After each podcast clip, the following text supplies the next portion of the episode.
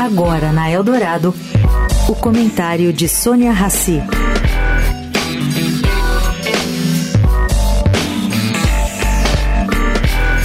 Gente, o mundo está todo confuso, mas, pelo menos aqui na América Latina, nós temos a possibilidade de olhar de uma forma mais clara para o regime político de alguns países vizinhos. Vou dar aqui o exemplo. Ontem, o presidente da Venezuela, Nicolás Maduro, ao ratificar proposição deixando a franca favorita das eleições presidenciais, a candidata Maria Corina Machado, proibida de participar das eleições, assume publicamente que o regime da Venezuela é agora oficialmente uma ditadura. Bom, provocou várias reações. Entre elas, o governo americano prometeu revisar a política de sanções contra a Venezuela, sinalizando claramente que o mecanismo que resultou em alívio econômico para o país será revertido.